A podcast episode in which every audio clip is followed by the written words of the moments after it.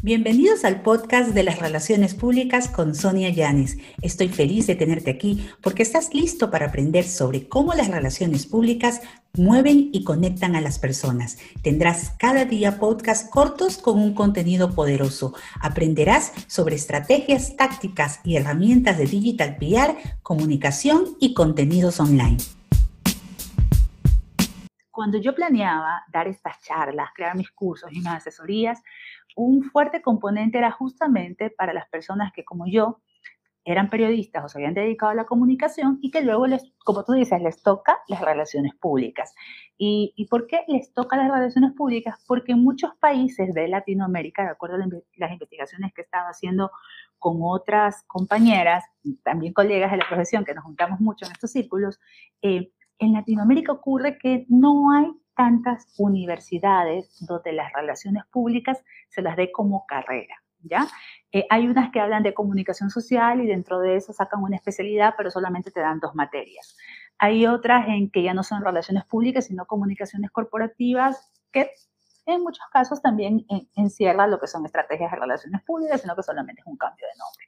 Hay otros casos en que les ponen publicidad y relaciones públicas. Y hay otros en que simplemente no existen. Entonces ocurre que dentro de, este panorama, el profesional más orientado a gestionar las relaciones públicas es un periodista o un comunicador.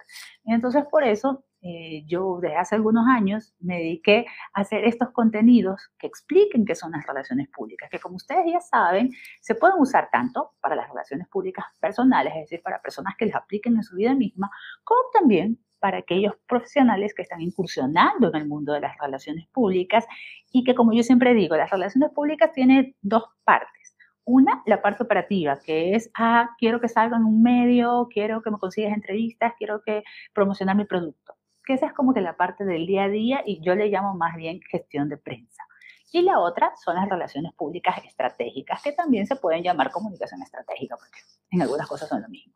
Que, que implica es más allá de salir en medios, es tener un objetivo eh, de comunicación alineado a los resultados del negocio, a ventas, a que mejor valoración en el mercado para que mis, acciones se vendan mejor, eh, a, mayor respeto, votos, porque puede ser en el caso de, las relaciones públicas de un político. Por ejemplo, cuando te contratan de jefe de relaciones públicas para un político o, para alguien que quiera pasar a una candidatura, eh, de nada vale que quieran que salga en todos los medios o que todos los días salga su noticia si en las noticias no se lo ve bien, si no transmite el mensaje, si no conecta, si, si, si no han logrado eh, transmitir de una manera eficiente en ese byte de noticia cuál es su, su promesa, su valor, su, su, la diferencia que va a lograr para que la gente confíe en él. las verdaderas relaciones públicas en el, en el ámbito político es lograr eso,